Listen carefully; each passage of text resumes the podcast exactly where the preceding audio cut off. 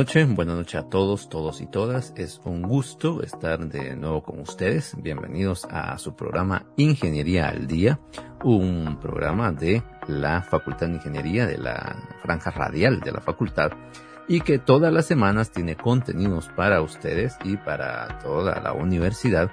Y este pues es el, el, primero el que inaugura la semana, el programa Ingeniería al Día. Y pues bueno, este programa realmente no podría darse, no, no saldría al aire ni se lograría todo lo que logramos si no fuera gracias al equipo administrativo que nos ayuda y nos apoya con los artes, nos apoya con los temas, nos apoya con toda la logística que requiere el montar un contenido dentro de las redes sociales, la radio como tal en cabina y pues bueno, todo, todo el desarrollo que, que nosotros debemos de, de tener, llevar y, y, y desarrollar.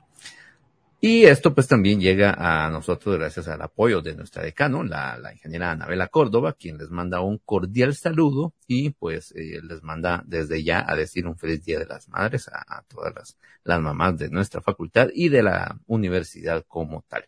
Todas las mamás que nos escuchen, pues que deseamos que mañana pasen un excelente día. Y hoy pues justamente traigo un tema relacionado a lo que es la maternidad. El programa de hoy se los voy a dividir ahí en un par de segmentos. Tengo por aparte una entrevista que les voy a compartir eh, con, con, la ingeniera que pues está en los artes, ¿verdad? La ingeniera Betsaida Olivares. Pero antes de eso quisiera pues comentarles de, de otros dos casos, eh, de otras dos compañeras, amigas de la facultad que tuve pues el, el, honor, tuve la, eh, la bendición de, de poder compartir con ellos, con ellas, básicamente este periodo, cuando, cuando tuvieron su embarazo y eran estudiantes. Estudiantes aún cuando estábamos en ingeniería, es decir, a nivel de, licenciatura, estando en pregrado. Es un poco más común y lo he visto a, nivel de maestría. Yo personalmente cuando estaba estudiando mi maestría me acompañaba mi esposa y luego pues decidimos que íbamos a dejar ahí un año y medio de cuando yo terminé la maestría y luego a los dos años ella pudiera comenzar la de ella y poder ayudar un poco más con, nuestro nene y, y, pues atenderlo como, como se debería, pero ahí es un poco más común, eso es lo que les quiero decir, que en los programas de maestría tengamos alguna compañera que está pasando pues por la etapa de maternidad en su vida. Una etapa maravillosa como tanto en maternidad y paternidad nos cambia la vida, es un parteaguas. Este programa, Ingeniería del Día, es un programa que suele estar orientado a todos los estudiantes que están ya en la fase final. Esto es un parteaguas también y les quiero pues eh, dar la introducción del tema de hoy desde esta perspectiva. Ustedes estando después del, cuarto año, ¿verdad? Ya entre el cuarto y quinto año, viviendo una etapa en la que van a dejar de ser estudiantes y van a involucrarse de mejor manera con eh, la industria, con cualquier eh, desarrollo económico, cualquier eh, empleo, cualquier empresa, fuera ya como profesionales. Entonces dejan de ser los estudiantes que hasta este momento han sido y entran a esa etapa de, de profesionales, de ingenieros. Entonces eso cambia para siempre todos los aspectos que ustedes puedan tomar en cuenta en sus vidas porque cambian de estado. Y lo mismo sucede pues un poco más adelante o antes de que salgan cuando pues eh, tienen la bendición de ser padre o madre, ¿ok? Y les digo, tienen la bendición porque pues eh, esa, esa, es la, eh, parece que nos dice Proverbios en algún momento, ¿verdad? Que, que bendición de, de los padres son sus hijos, ¿no? No como ahora que cualquier meme, cualquier explicación o cualquier comentario es la bendi, eh, y le llaman a los niños, así que, ah, es que tiene su bendición, ¿ok? Pero aun cuando esta es la jerga actual, digamos, de decirlo, en realidad, pues sí, es, es una, es una bendición tener el honor de, de poder guiar, de poder recibir a alguien en nuestro hogar que hemos formado y que, pues, en el caso de las mujeres, pues, que han gestado y que han dado a luz a, a un niño. ¿Qué pasa cuando la maternidad, cuando la gestación, pues, está dando en el espacio, en el tiempo en el que aún somos estudiantes? Esto es bastante, bastante peculiar, ¿verdad? Porque, como vamos a ver durante este programa, no solamente es de la persona que, en este caso, de, la, de la compañera que esté embarazada, que sea eh, la que esté en estado de gestación, sino también de todos los demás, nosotros los compañeros. Y es algo que les ponía en, en, los artes también, que hay que saber transitarlo por parte de la persona y ayudar a transitar por parte de nosotros, los compañeros. Aunque no seamos el compañero de vida de la persona, si somos un compañero de trabajo, si somos un compañero de equipo, un compañero de grupo, de clase, pues ser consecuentes y apoyar a la, persona, porque les cuento de, algunas experiencias. La primera de ellas es eh, la ingeniera Karim Paz. la ingeniera Karim Paz era una compañera eh, en mis tiempos de estudiante, a quien le mando un fuerte saludo. Eh, no pudimos hablar, eh, tener un material audiovisual de ella, pero sí hablamos y, y, le recordaba pues todo esto y le dije, mira, te voy a mandar un saludo y voy a recordar este pequeño aspecto. Los primeros meses de, su embarazo, pues, fueron de lo más normal, una cosa que, que, pues, bueno, se vivió por su parte muy, muy bien, algo muy agradable, la verdad, pero del mes 7 en adelante, Karin había desarrollado pues su pancita de, de, de embarazo bastante grande, ¿ok? Entonces, eh, eh, al final de, los últimos meses, eso ya tenía pues un estómago bastante grande, o sea, la pancita de, de, de, estar embarazada, al extremo que un día la estábamos molestando, molestando en muy buena manera con todo el cariño que le teníamos, ¿verdad? No, no era burla ni nada, pero le decíamos, ay Dios mío, Karen, es que de verdad ya es más fácil saltarte que darte la vuelta, porque realmente pues ella estaba bastante grande, pero la, la gran preocupación que nosotros teníamos en, en clases era, ¿dónde se va a sentar Karen? Porque los escritorios no ayudaban mucho y en ese entonces ya habían puesto unos escritorios largos, eran unas bancas en, los pasillos y nosotros, cual vándalos, entrábamos una de estas, porque no eran escritorios para usar dentro, eran escritorios que estaban hechos para que estuvieran en los pasillos, para quienes esperan, para quienes están ahí. No eran de clases. Creo que después hubo un par de aulas que los tenían como, como asientos y como tal, pero esos no existían en aquel entonces para el lado dentro. Era prohibido tenerlos adentro. Porque a veces, pues, eh, uno tenía que ir a buscar un escritorio, trasegarlo de una, de una, de una aula a otra, porque, pues, donde estábamos había mucha gente y quizás había otro que no tenía muchos y, pues, bueno, eso era por el volumen de estudiantes. Pero en este caso particular, entrábamos una de esas para que se sentara y estuviera pues en algún momento un poco más cómoda, luego quizás eso no aguantaba y necesitaba estar en otro lugar, pero lo que más recuerdo del embarazo de ella junto con nosotros, el apoyo que nosotros hasta ese punto hubiésemos podido dar, era cómo hacer que Karin esté cómoda, porque pues con el estómago que tiene y el tamaño que tiene, nos preocupaba. Y eso ya eran los últimos eh, meses de embarazo. Y eso nos preocupaba a nosotros, ¿ok? Nosotros, sus amigos, sus compañeros, y, pues bueno, ahí íbamos eh, eventualmente pues apoyándola para que, para que estuviera bien, para que estuviera cómoda. Y es, digamos, el, recuerdo que yo tengo eh, más fuerte de, del lado de ella. Y otra persona de la que me recordé en estos días, pues fue de, de la ingeniera Mildred Yulisa Villatoro, otra persona con quien tuve la oportunidad de, de ser compañero de clase y de vivir el momento en el que en el que le tocó pues su embarazo y vivir la etapa eh, de embarazo. Lo que recuerdo muy bien del embarazo de, de, de Yulisa Villatoro es que ella siempre se cuidó muy, muy bien. O sea, eh, el brillo que podía llegar a tener con, con el hecho de que le pasa a todas las mujeres que, que pues brillan cuando van a ser madres, ¿verdad? O sea, hay, ciertas eh, características que, que necesitan porque obviamente van a consumir mucha energía e irradian esa energía. Y en el de era mucho de, del cuidado, del cuidado propio, del cuidado de, de pues, eh, caminar bien, cómoda, un zapato pues un poco más cómodo y, y, cosas así muy particulares.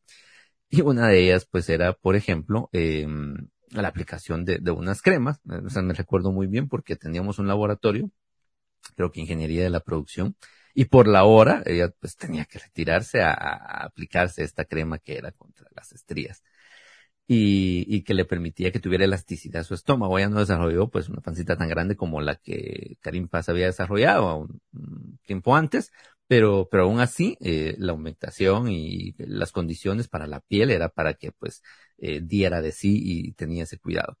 Esto me sirvió a mí mucho después porque pues ya cuando mi esposa estuvo embarazada, años después cuando tuve yo esa experiencia, sabía que existían cremas especiales para ciertas cosas y descubro pues que otras que no mirábamos con Mildred, que cansancio para los pies o las piernas o, cosas así. Eh, pues a mí sí ya me tocaba con mi esposa, pero no lo hubiese sabido, no hubiese estado preparado si no hubiera tenido esa oportunidad de convivir el embarazo de, de Mildred. Y en el caso de Mildred, pues sí, sí logramos coincidir en, en un breve saludo que les quiero compartir. Se los, se los voy a, se los voy a compartir y, escuchemos. Hola, hola, mi nombre es Julisa Villatoro, soy ingeniera industrial, graduada de la Facultad de Ingeniería de la Universidad de San Carlos de Guatemala, a quien aprovecho en esta oportunidad para mandarle un cariñoso saludo.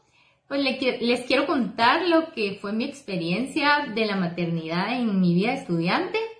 Pues no les voy a mentir, es, mm, es algo duro, requiere mucho esfuerzo, pues obviamente es mayor esfuerzo de alguien que no esté viviendo lo que es la maternidad. Mi hijo actualmente tiene 14 años, pero nos tocó lo que fue el embarazo y dos, tres años de, de sus primeros años de vida. Em, pero al final es algo muy satisfactorio, muy satisfactorio porque es llevar varios proyectos a la vez. En mi caso, pues eran tres proyectos, el trabajo, concluir la carrera y la maternidad. Prioricé la maternidad, a veces pues nos toca como que dejar un poquito de lado lo que es la carrera, pero pues todo esfuerzo tiene su recompensa.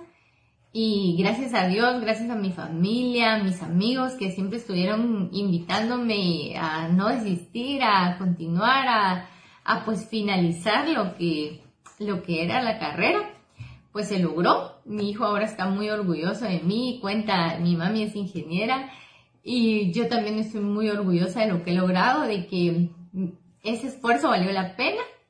Y aprovecho para mandarle un saludo también cariñoso a las mamás, que pasen un feliz día, invitar a las compañeras que estén pasando por este proceso, que es algo que, que sí, como les digo, requiere mucho esfuerzo, pero al final van a obtener una gran satisfacción. Finalicen este proyecto que no se queda a medias y un saludo para todos, que estén bien. Y pues bueno, este fue el, el saludo de, de de Villatoro y um, Yuli, Yulisa, eh, Yulisa, eh, para todos es, es Yuli, eh, todos los amigos que, que, vivimos esa parte con ella. Entonces, eh, ellas dos eran mi, mi principal recuerdo de, de vivir un, un, embarazo durante el tiempo en el que son estudiantes. Y aunque tuve otras amigas quizás que, que también lo, los conocí eh, como casos y, y, lo viví, pues no llevé clases con ellas, entonces eh, no, no tengo la misma experiencia, pero pues eh, podría mandarles también un saludo a otro par de personas más. Aún así, entonces con ellas dos que recordaba esto, pues quería armar con, con el programa de hoy un contenido que nos ayudara pues a, a conocer un poco más de, de, esto. Y el go-to person para mí, les, eh, les adelanto, eh, en este caso es la ingeniera, eh, pues Betsaida Olivares, que, que la voy a colocar entonces en el siguiente clip, ya una entrevista de, de más tiempo. Y les digo que es mi go-to person porque pues ella se ha desarrollado mucho en el tema de maternidad y en apoyar a pues eh, diferentes mujeres en diferentes ámbitos, tanto en el profesional como en el eh, estudiantil, como en el de emprendimiento y de muchas situaciones, en torno a poder vivir y en torno a poder eh, gozar, ¿verdad? Y, y, disfrutar de la maternidad. Así es que eh, el resto del programa será con la entrevista de ella y pues adelante, aquí les dejo el videoclip y pues ahí también me estaré despidiendo de ustedes. Y por hoy es la primera vez que, que como tengo una eh, entrevista pregrabada de esta forma, diré, corre video. Bien, pues como les había comentado en un instante, mi invitada de hoy es una persona muy especial, pero como lo que les quiero comentar es, primero que nada, era mi go-to person cuando estamos hablando de temas de maternidad. Betsaida Olivares, eh, la ingeniera Betsaida Olivares, es creadora y fundadora de Mombo, Mom Business University. Es lo primero que a mí se me viene a la mente cada vez que tengo, digamos, alguien que me habla de la idea de jugar con la maternidad y disfrutarlo al mismo tiempo que desarrollo profesionalmente pues mi carrera y al mismo tiempo también posiblemente mis negocios o cualquier otra actividad. Y una de ellas es la universidad, así es que para eso es que hoy quería invitarla y que nos comparta por acá. Betsaida, por favor, bienvenida.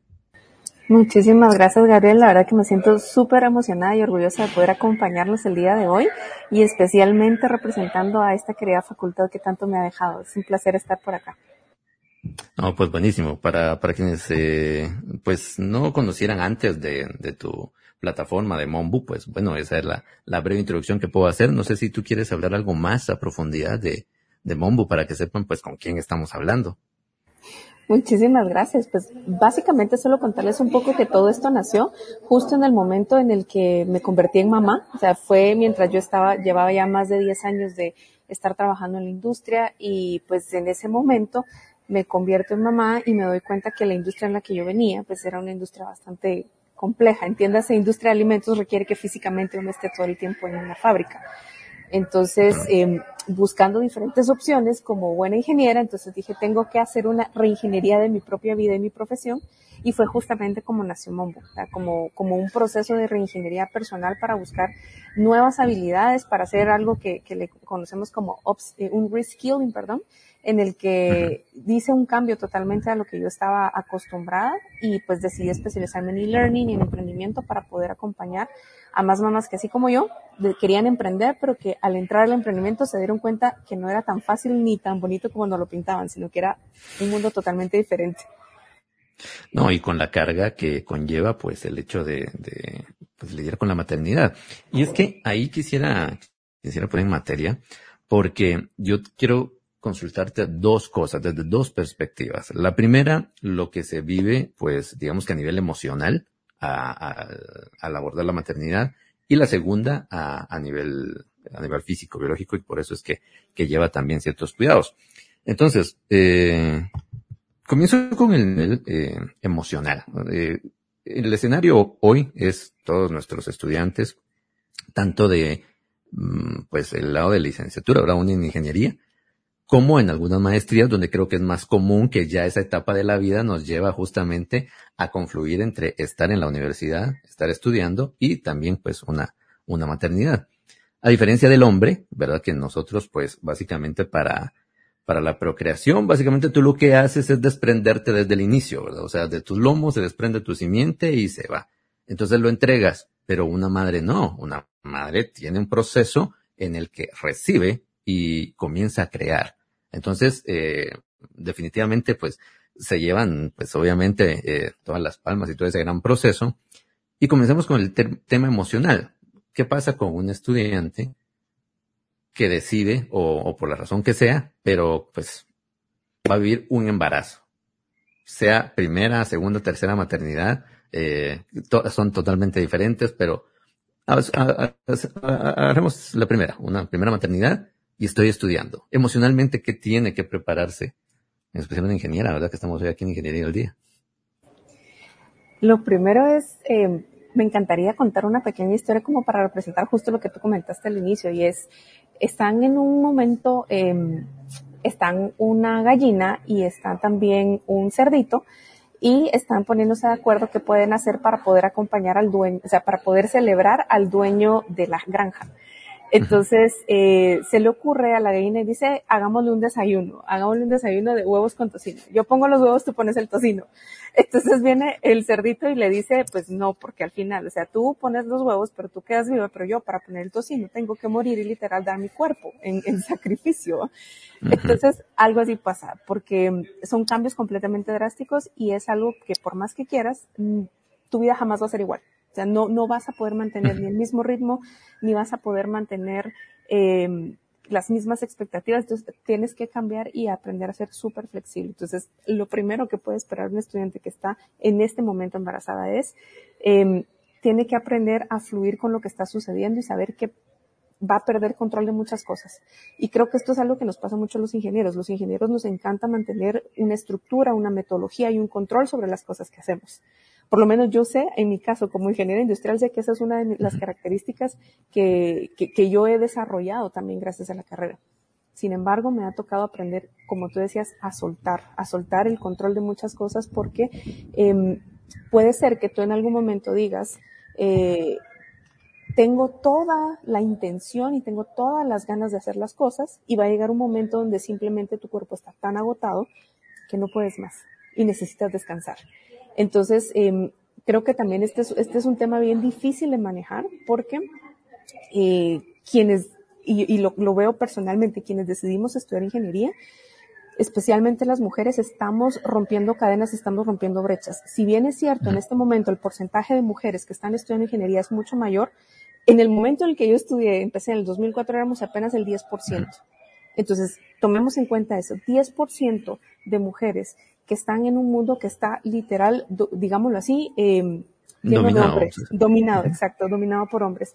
Las estructuras y todo no está hecho para poder ir con, el, con, con este proceso biológico que las mujeres tenemos. Entonces, la primera que tenemos que prepararnos es, vamos a ir aún más en contracorriente, todavía mucho más. O sea, si ya vamos en contracorriente con, con el hecho de haber elegido una carrera donde no hay tantas mujeres, afortunadamente ahora ya más, pero aún no suficientes, eh, vamos a ir un poco más en contracorriente. Pero no hay que desesperarse. O sea, tal vez ahorita puede sonar como fatalista, por Dios, yo porque le invité, solo está diciendo lo malo que va a pasar. No. No, no, no, y es que ese es el objetivo, justamente preparar a nuestros estudiantes y, y, y, por eso eso se caracteriza justamente en este programa de, de Ingeniería al Día, porque está diseñado para los estudiantes que están a punto de dejar la universidad, o sea, de ya en los últimos años de la carrera. Y eso es un parteaguas en realidad. Cuando ya vas saliendo, dejas de ser estudiante y te conviertes en profesional. Y este tema, la maternidad, también es un parteaguas. Y por eso es que te quería acá. Así es que justamente para decir todo lo que estás diciendo, dale duro.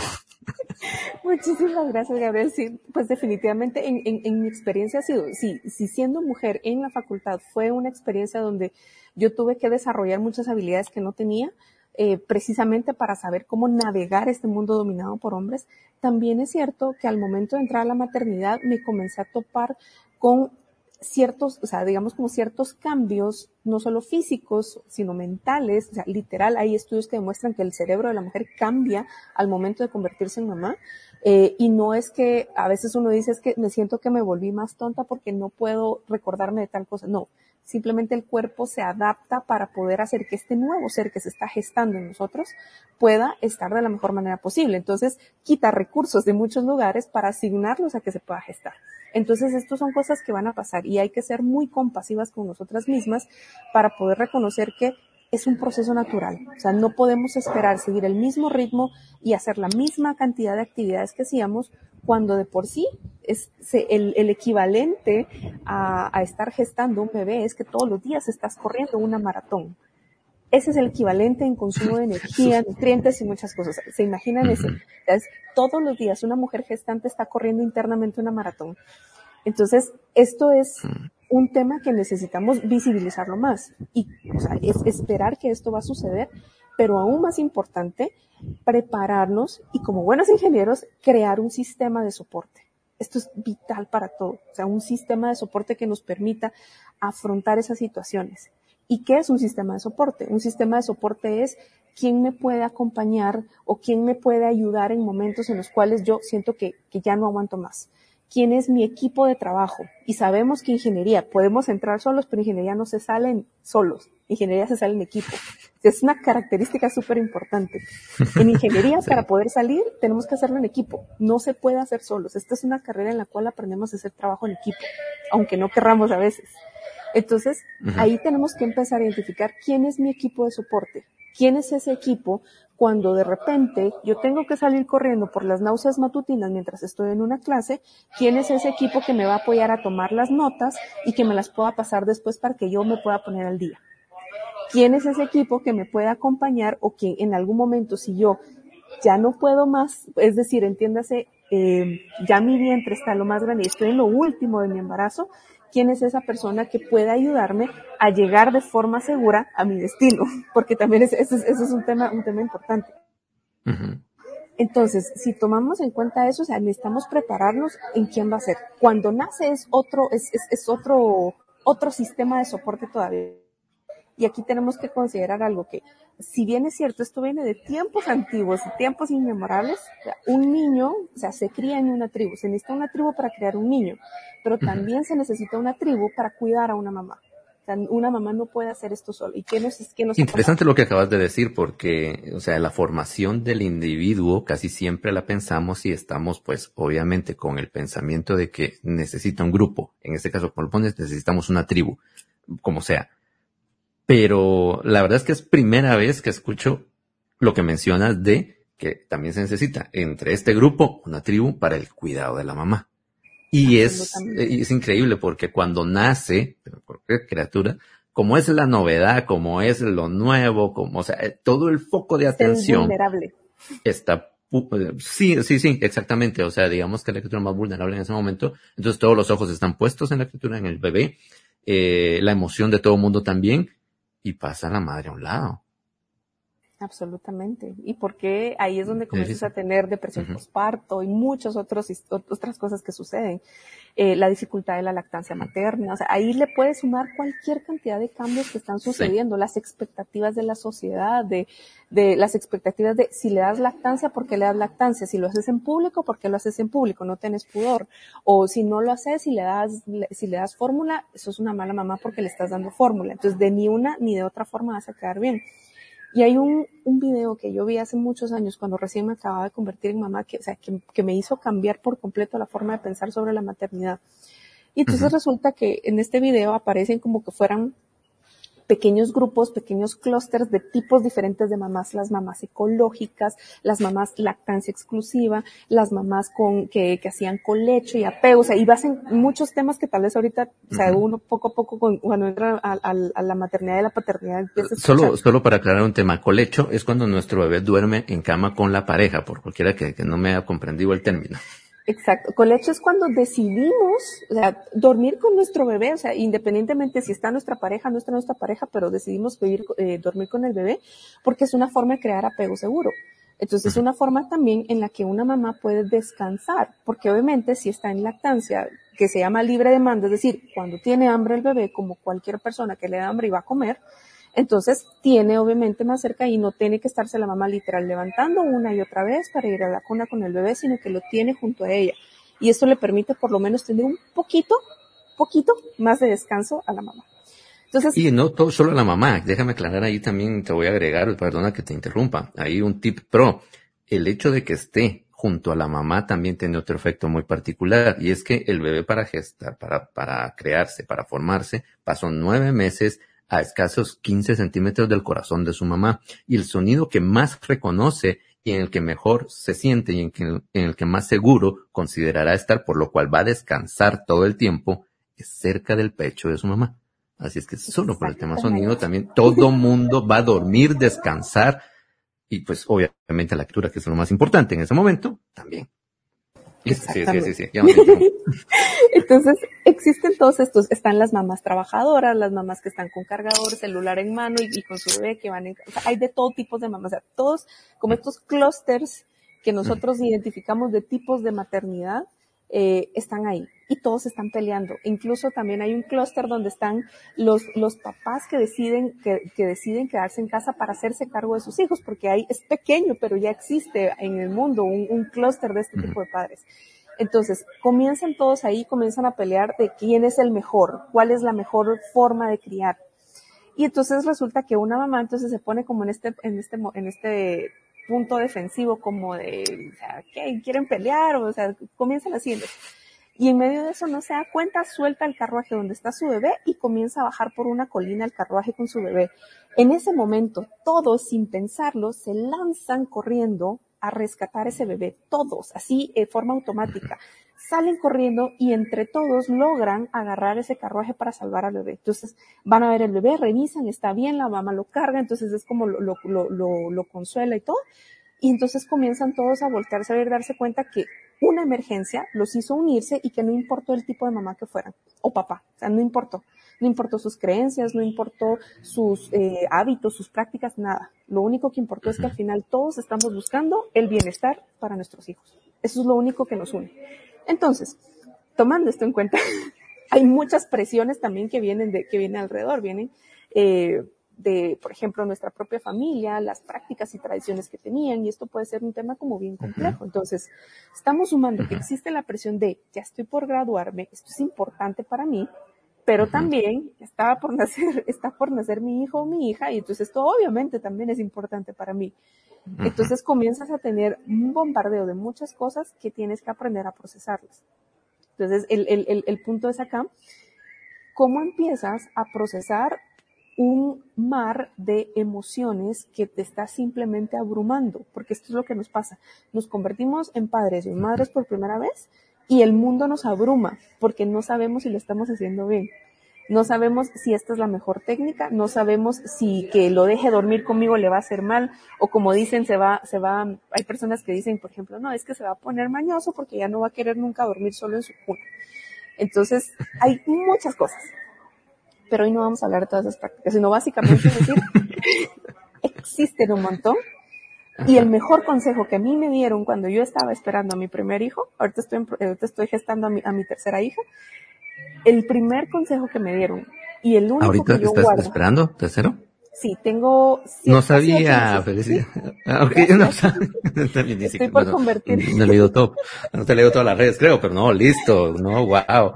Aunque creo que sí vi la forma que la pusiste en la noticia, ahora que, que lo recuerdo, porque creo que sí hubo ahí un post junto con, con Eric. Pero, pero bueno, listo.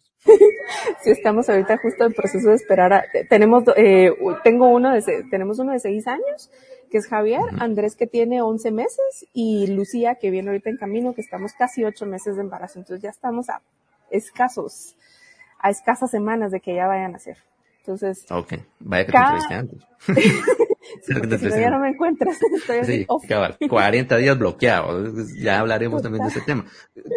Eh, es interesante, pues, porque así como ahorita el, el término después, porque iba justamente al tema físico, este primero que nos estás compartiendo, que es el emocional. Quería partir de ahí porque el emocional comienza antes. O sea, si tienes la oportunidad de decidir previo, eh, si voy a buscar eh, quedar embarazada, si vamos a buscar tener bebé en pareja, entonces eh, sepan que, que esto viene. Digamos, yo recuerdo eh, un par de amigas que también contacté para decirles que iba a tener este, eh, este programa y, y que las iba a saludar. Incluso aprovecho ahorita para saludar a las primeras de ellas, porque son dos embarazos que yo viví en la facultad. Eh, una de ellas es la ingeniera Milda Julissa Villatoro. Eh, te voy a recordar en este momento, cabal, cuando tú decías, eh, quién me va a cubrir en algún momento. O sea, yo tenía un par de, de grupos de trabajo, si no estoy mal, era eh, ya en el área de producción, si no estoy mal era diseño para la producción, ya lo último, porque ya estábamos saliendo. Y cuando ya era la parte de grupos, yo recuerdo muy bien que organizaba porque a Julie le tocaba irse a echar la crema en, todo, su estómago, toda su barriga. Y entonces ella se, se iba pues todo su rato a, hacerse todo su tratamiento porque obviamente eso para ella, aparte de que la hacía sentirse bien, era un cuidado que tenía, eran diferentes cosas y era algo entonces en lo que yo era consecuente con esta situación. Y, y bueno, nosotros como grupo, como bien dices, en equipo, todos sabemos que también hay que cuidar a la que va a ser futura mamá, del grupo, en este caso, Yulisa Viator. Y la otra, la ingeniera Karim Paz, que también, eh, ella, pues digamos, estatura es un tanto bajita y pues, tuvo un gran estómago en los últimos meses, que nuestra gran pena, que para quienes han estado físicamente en la facultad, por ejemplo, hay unos, eh, hay unos escritorios que son de los más viejitos, los pesados, pero realmente no tiene espacio ese, escritorio. Ahí Entonces, tenés que sentarte de lado si bien, si tenés suerte y si no, buscar una si, silla. si bien te va. Y teníamos entonces ahí el cuidado de donde hay un escritorio de los que tienen paleta al lado, ¿no? No importa si es derecho o zurdo ahorita, pero que tenga, digamos, la paleta, porque hay un momento, como bien dices, que tendría que sentarse de lado y escribir de, de este otro lado, ¿verdad? Porque realmente ya la, ya la condición en los últimos meses, eso es bien interesante. Al principio quizás no es tanto, los primeros seis, pero a partir del séptimo mes, vaya si hay que tener ese cuidado y obviamente nosotros, todos los demás, como resto de equipo, pues eh, sin querer estábamos preparados para, como tú dices, o sea, la persona que, que en este caso, la, la, compañera que, que está embarazada, saber que su grupo, su grupo de trabajo, le va a ayudar. Estar consciente de si realmente le va a ayudar. No espere que le ayuden, sino que busque uno que le va a ayudar. Eso creo que sería un buen consejo que quisiera dejarles, porque pues, quizás no todos van a tener la misma eh, paciencia o qué sé yo, pero es mejor buscar el grupo entonces con el que sí me voy a poder apoyar muy bien. Usualmente van a ser los más cercanos, ¿verdad? O sea, eh, tú recuerdas que casi siempre allá, ahorita las generaciones, las últimas que tenemos, no conocen la facultad físicamente, pero para quienes sí estuvimos ahí, eh, normalmente encuentran los grupos de donde está cada uno y hay cierto estereotipo de quiénes están. Tú como buena química, química industrial, al final de cuentas, eh, tus ranchos eran como el identificador de quién es tu círculo interno, ¿verdad? Pero de esos, está con ellos, digamos, está en otro grupo. E-, ese creo que fue un gran consejo y quisiera recalcarlo en eso que acabas de mencionar, que habiéndolo vivido, emocionalmente entonces hablando, pues definitivamente tienen que prepararse con quién es mi equipo, quién es la persona que me acompaña en el embarazo dentro de la facultad. Obviamente uno tiene, pues, como bien dice, la familia y todo lo demás, con sabores y demás de lo que estamos hablando, pero principalmente tu equipo de trabajo. Eso es uno de los principales detalles y que todos se preparen también en ese, ¿qué sería? En ese aspecto emocional y psicológico. Ahora quisiera pasar justamente a ese tema, que era el siguiente, y, y es el físico, porque vaya si hay bastantes cuidados que, pues, obviamente la futura mamá tiene que tener, como también todos los demás que estamos junto con ellos o con ella. Pasamos entonces al físico. Y ahorita justo que hablábamos del, del tema escritorio, está algo tan trivial como, pues escritorios hay para todos. Pues no, mamá, no. no. hay, no hay un diseño. Creo que no hay un diseño, si quieren cafeterías o cualquier cosa que tú encuentres para, para una mujer gestante. Y ahí es que estás, es que estás considerando un tema, un, un, tema también interesante y es, por ejemplo, cuando ponías el, el ejemplo de Helena Karin, ella, digamos, en su complexión general es más pequeña. Imagínate, a mí, yo soy, mi complexión es grande, yo soy una mujer grande, entonces... Yo siempre veo a, a, para arriba, sepan que yo siempre le tengo que voltear para arriba.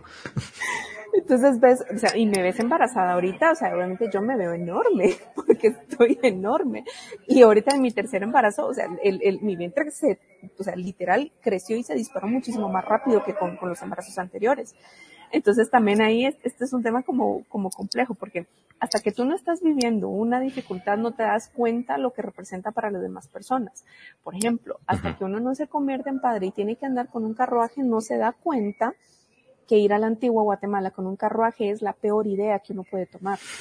Porque simplemente en medio de tanta piedra no se puede andar con carruaje.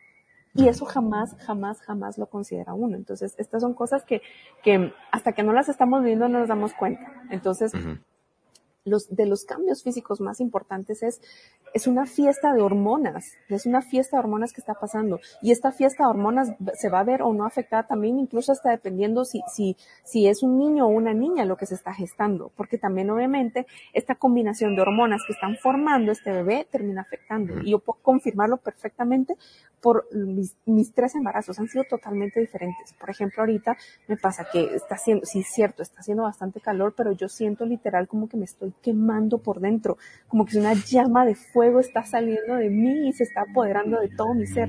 Entonces yo necesito pasar todo el día con un ventilador al frente, si estoy, porque yo trabajo desde casa, si estoy en, en mi oficina, tengo que estar con un ventilador enfrente, me duermo toda la noche con un ventilador enfrente porque simplemente es demasiado calor para mí. No lo aguanto. Entonces, ese, que esto me ha pasado ya hasta el final. Quizás al inicio no, no, no pasa con todos.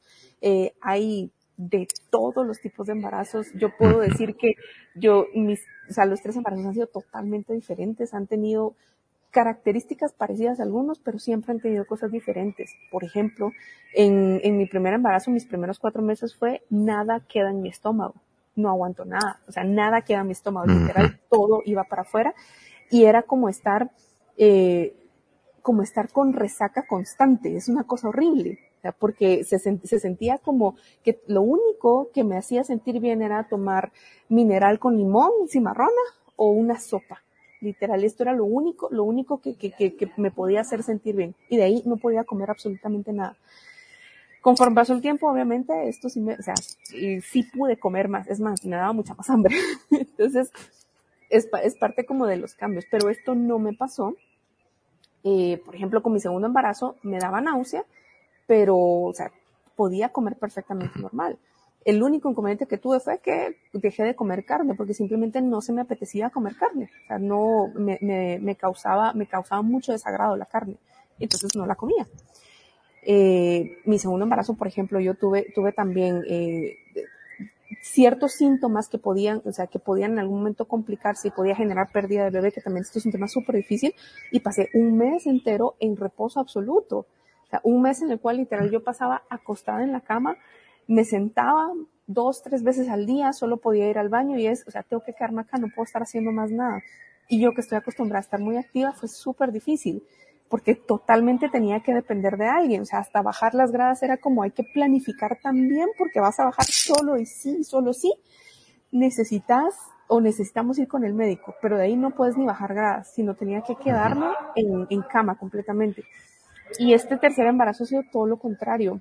Cero náusea, eh, obviamente solo el tema, el tema del calor, que esto sí pues es, esto no lo viví en mis otros separados, eh, y, y, de ahí es como que si estuviera lo más normal, pero creo que también tiene que ver porque ya te, como tengo un bebé relativamente pequeño, entonces mi mismo cuerpo también está como en modo cuidado. Entonces. Está jugando dos, exactamente, ¿no? Y qué interesante porque, sí, qué interesante porque digamos, en este punto, ahorita que lo pone era, supongamos a una estudiante que en este momento pues ya es segundo embarazo y quizás bastante cercano, digamos, tiene 11 meses, más pequeño, o sea que tu cuerpo está en producción de, prolactina, porque todavía estás, eh, pues obviamente, eh, digamos, en tiempo para, para lactancia, al mismo instante en el que estás también, pues, eh, produciendo y preparándote para, para, para gestación. Eso es, definitivamente bastante Sí, o sea, es, es, o sea, es, exigirle al cuerpo o sea, muchísimos cambios. Entonces aquí viene de nuevo la palabra compasión. Y esto es, eh, se vuelve, se vuelve como muy parte de la maternidad y es que tenemos que aprender a ser súper compasivas con nosotras y no exigirnos más de lo que no podemos dar. Y, y, no, y no exigirnos querer mantener exactamente el mismo ritmo, porque está bien bajar revoluciones el problema que ha pasado es que nosotros en este momento aún vivimos en una sociedad donde se espera que nosotros hagamos exactamente lo mismo que estábamos haciendo antes. Entonces esto obviamente nos genera eh, mucha presión para poder mantener el ritmo.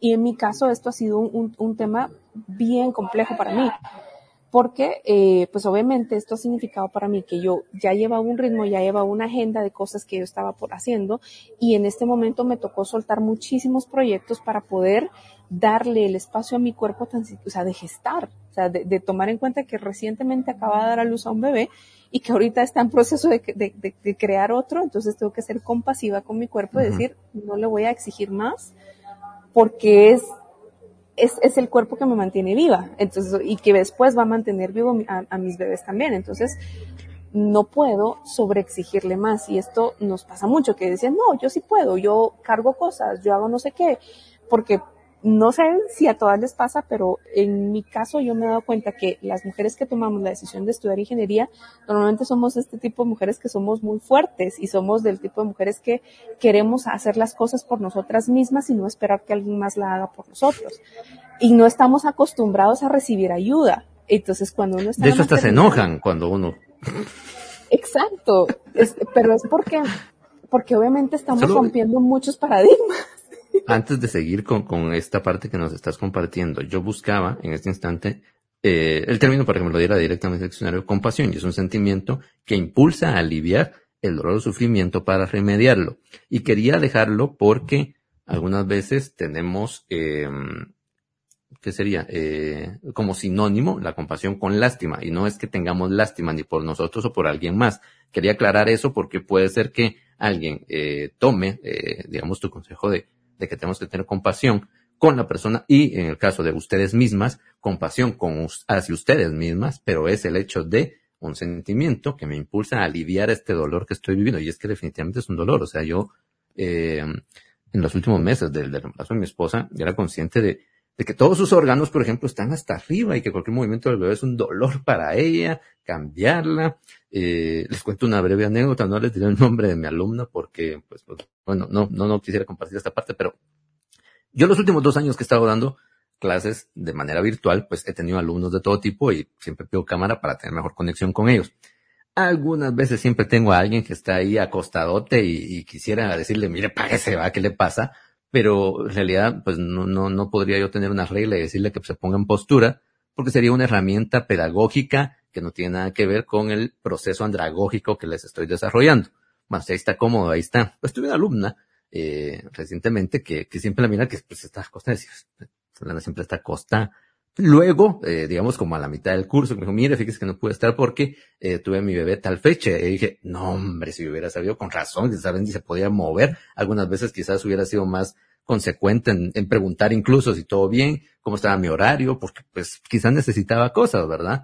Pero eh, justamente cuando contabas lo del movimiento y todo lo demás, y el hecho de tener esa compasión es poder ayudar a aliviar el dolor. No es tener lástima, ay, mi hijita, porque está embarazada. No, no, no, no es eso.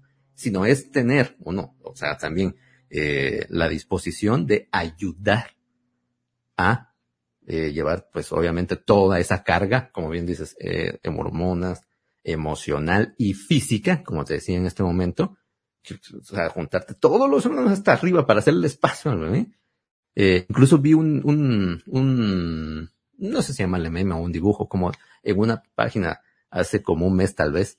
Eh, ay, voy a tener todos los órganos. Ah, no importa, aquí tenemos espacio. Y en la segunda toma, todos están súper apretados hasta arriba, pero todos están felices. Bueno, deberíamos ser todos, porque viene esa magia. Pero físicamente, de verdad, eh, sabía que era desgastante, no tanto como acabas de decir que, que es el equivalente a estar corriendo todos los días una maratón. Realmente, eso es extenuante.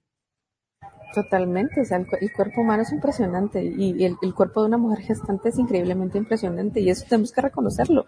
Y no es pedir, como tú dices, y me, me encantó que hayas hecho esa, esa, esa, esa, aclaración, porque no es pedir que sientan lástima porque nos estamos embarazadas. Es solo, o sea, lo único, lo único que pedimos es que sean conscientes que en este momento de nuestra vida, mientras estamos embarazados, las cosas que antes se nos hacían fáciles, ahora no simplemente ahora no son tan fáciles y entonces vamos a necesitar un poco más de ayuda. Es como, es como el ejemplo de, de, de qué es realmente igualdad, igualdad o equidad. No es que yo les voy a dar a todos un banco exactamente del mismo tamaño para que puedan subirse y puedan tratar de ver hacia el otro lado, por ejemplo, un partido de fútbol, imaginemos. Esto no es igualdad, porque no todos tenemos los mismos tamaños. Entonces no todos estamos pasando la misma cantidad o, dificultad o nivel de dificultad. Entonces la igualdad significa yo voy a ponerle un banco en base a, lo que necesite cada uno para poder permitir que todos podamos ver de la misma manera, que podamos tener acceso a la misma información. Y lo mismo pasa cuando estamos pasando por un proceso de gestación. es exactamente lo mismo. Es reconocer eh, que el, el cuerpo está pasando por cambios increíblemente fuertes y aún más cuando comiences a pensar al momento que ya se va a dar a luz. O sea, el cuerpo se prepara de tal manera que literal uno está, por ejemplo, yo de repente, porque yo, ahorita yo sigo manejando, o sea, en mi primer embarazo a los ocho meses yo ya no podía porque era, o sea, sentía demasiado grande mi, mi, mi vientre.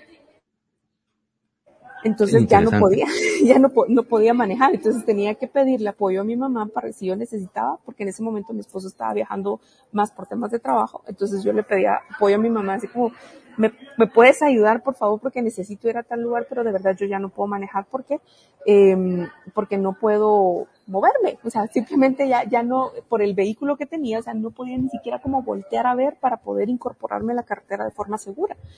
Ahora obviamente creo que el tipo de vehículo tal vez que tengo me ayuda más. Entonces sí he podido manejar pues mucho más. Pero mientras voy manejando, o sea, de repente me pasa, me dan calambres, entonces es como hay que parar porque tengo un calambre y no puedo manejar de forma segura con un calambre. O comienzo a tener contracciones, que son las famosas contracciones de Braxton Hicks, que son las que te dan, que es la preparación del cuerpo para el nacimiento del bebé.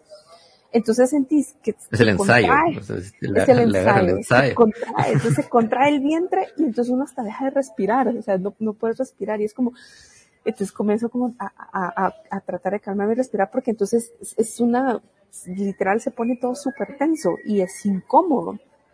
Entonces, eh, es ir reconociendo, es, es, eso, de que no puedo seguir el mismo paso, no puedo eh, correr de la misma manera, no puedo caminar a la misma velocidad, o sea, incluso es decirle a mi hijo de seis años, eh, mi amor, no puedo sentarme, no me puedo tirar al piso a jugar contigo ahorita porque después levantarme es sumamente difícil, pero podemos jugar aquí en la cama.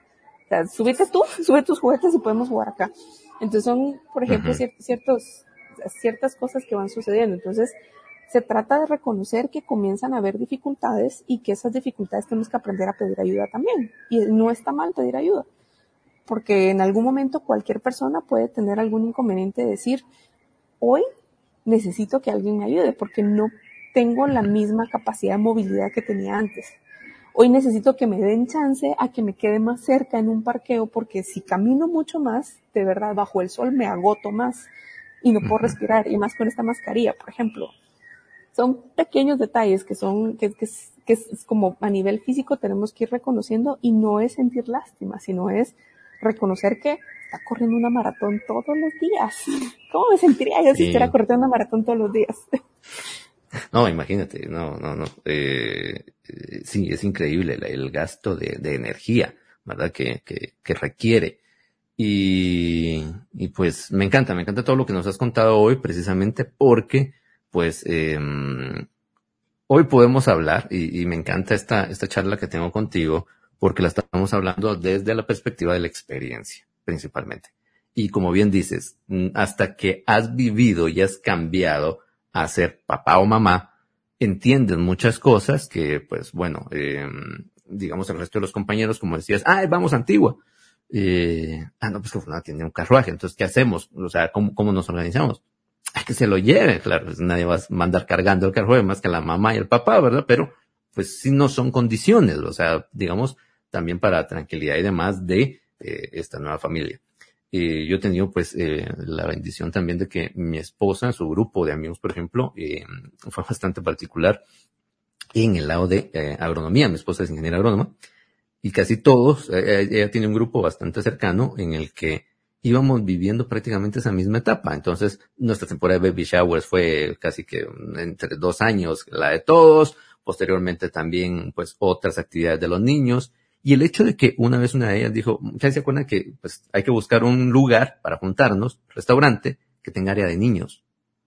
Cosa que no hacías antes, ¿verdad? O sea, vamos a cualquier lugar a comernos algo, no importa el lugar. Pero ahora sí debes de pensarlo, sí, pero tiene que tener área de niños, ahí se acuerdan. Y cambiador. Y cosas así. Porque no todos tienen cambiador increíblemente. Y, imagínate ese pequeño detalle también. Entonces, eh, para todos los demás, para todos los que son compañeros de quien, pues, este, eh, si conocen a la familia completa o solamente a la mamá, pues, eh, seamos, pues, consecuentes y compasivos, pero ojo, eh, aclaramos el término, lo que es compasivos, ayudar a aliviar el dolor de esa maratón diaria que nuestra futura mamá que tengo como compañera, que tengo como compañera de clase o de grupo, aunque no esté en mi grupo, pero si esté en mi clase, estar consciente, estar presente y, y, y, apoyar. La verdad es que creo que como bien dices, me encantó ese otro consejo que, que me viene de gratis, la verdad. Empezamos, decidimos empezar ingeniería solos, pero terminamos en equipo. Cuando dijiste eso recordé, en serio, la verdad es que todo el equipo con el que terminamos al final, o sea, tu estudio para privado, tu elaboración de test, eso, todo lo que vas a terminar, no es una carrera que se hace solo, no es de, no es de los no. solitarios. Y entonces, eh, como tal, como miembro de esa tribu ingeniera, o sea, tribu de estudiantes de ingeniería, pues apoyemos y cuidemos a, a esa futura mamá que podamos tener el, placer y, el honor de acompañar en clase. Eh, es, es, interesante cuando, cuando eso se ha vivido y por eso recordaba a estas mis dos compañeras que te decía que, pues a pesar de que solo una está en mi grupo, la otra no, fueron fechas totalmente distintas, pero había que tener ese cuidado. Por supuesto que había que tener ese cuidado. Y si no hay diseño en todo para, para recibir a una mamá en educación creo que menos, en educación superior creo que es más difícil. Totalmente. Aunque si ven, si te pones a pensar también, por ejemplo, al momento de nacer, o sea, el, el caso de la Universidad de San Carlos es que yo haya escuchado, no he tenido la experiencia con, o sea, he dado clases en otras universidades, pero no he escuchado que tengan este servicio. Pero la universidad tiene un servicio de guardería.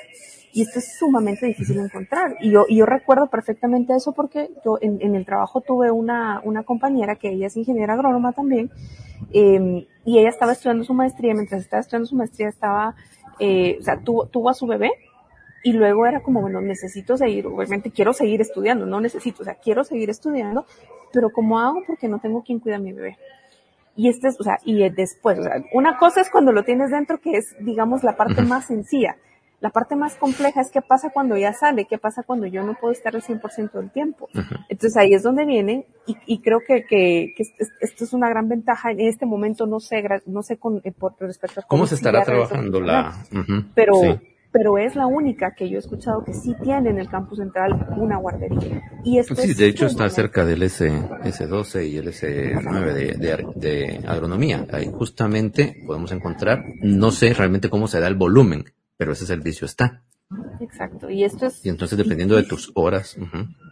Te puedes acomodar. Sí, porque Exactamente por ejemplo, si le tienes un horario y todo lo demás, o sea, si, eh, cosa que eso en realidad se hace desde que está en el vientre, ¿verdad? O sea, darle horarios, aprender a que buenas noches, vamos a dormir, hablarle, que reconozca ese tipo de actividades, eh, va desde que está en el estómago. Entonces, Pero ya la vida real. Entonces, si ya estamos ahí, tienes que atender y, logras tener ese horario, esté cerca, pues definitivamente, ahorita que ya todo se está comenzando a aperturar, creo que todo este año, en el caso de San Carlos, terminaremos aún virtual, pero eh, en el siguiente, pues, pues sepanlo, quienes a futuro escuchen este programa, que queda en redes, queda tanto en las redes de la facultad como va a quedar en Spotify, así es que si le quieres dar vínculo y link, ahí lo estaremos compartiendo. Eh, y me encanta pues haberte tenido acá con nosotros. No sé si quieres eh, agregar algo. Muchísimas gracias, Gabriel. Pues la verdad, muy, muy honrada.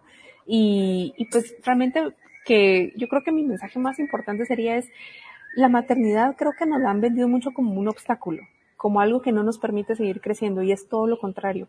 Es compleja, sí, es difícil, sí. O sea, el, el, el, sistema no está diseñado para apoyar 100% a, a, tanto a una mamá gestante como, como ya después cuando nace. Y, y digo mamá porque obviamente, o sea, por, por la historia que hablamos al inicio, del, del, tocino y los huevos.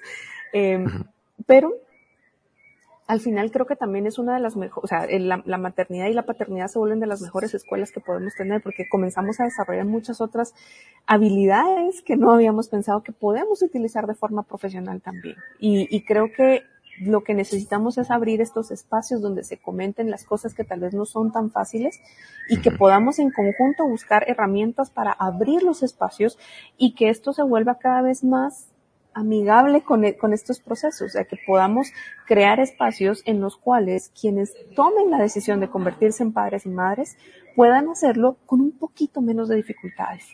Porque esto es precisamente lo que está creando esta desincentivación en que muchas más personas quieran tener hijos, porque simplemente se ve como imposible pero no lo es. Y quizás es por las mismas historias que nosotros hemos visto con nuestros propios padres, o sea, la dificultad que tuvieron ellos para poder criarnos y poder eh, pues, tenernos de la mejor manera que ellos pudieron. Entonces creo que tenemos que cambiar un poco esa historia. Eh, no digo todo mundo tenga hijos, sino que pensemos en, en abrir los espacios para quienes sí hemos decidido hacerlo, abrir espacios para que sea un poco más sencillo y que podamos encontrar juntos soluciones para todos los diferentes problemas que puedan surgir. Sabes que se me está ocurriendo que un próximo programa a, futuro, no sé si será en esta plataforma de la facultad o en la mía propia, pero creo que una buena idea es poder hablar de por qué contratar una mamá puede ser útil para tu empresa o tu negocio. O sea, ¿por qué es tan útil? ¿Por qué es necesario? Porque, o sea, gana muchas cosas como acabas de decir. O sea, hay competencias que te forma el ser padre o madre y que son tomas de decisiones muy distintas a las que haces antes. Ese parte agua de ser padre o madre, de verdad, desarrolla intelectualmente, y yo le digo es que se activa en las mujeres, ese switch de, que estuvo dormido todo el tiempo de mamá, se activa al, instante. Y se convierte en una mujer totalmente distinta. En los padres corresponsales también pasa esto. O sea, es increíble también el cambio switch que hace. Y, por eso digo, hago la, la, salvedad. Los padres corresponsables. Porque eh, no todos lo son.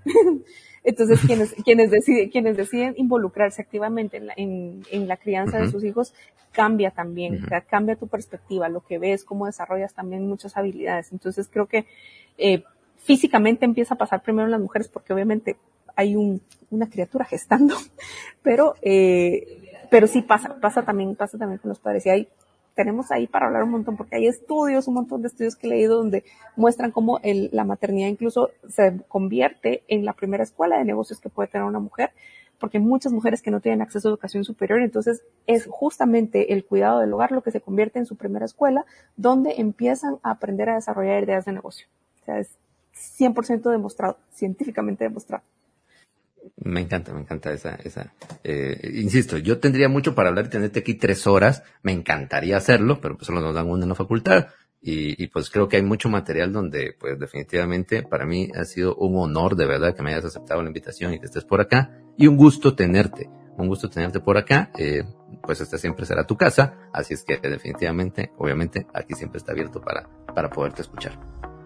A ti muchísimas gracias, Gabriela. Quienes nos están escuchando también ha sido un placer poder compartir, de verdad. Gracias por estos espacios.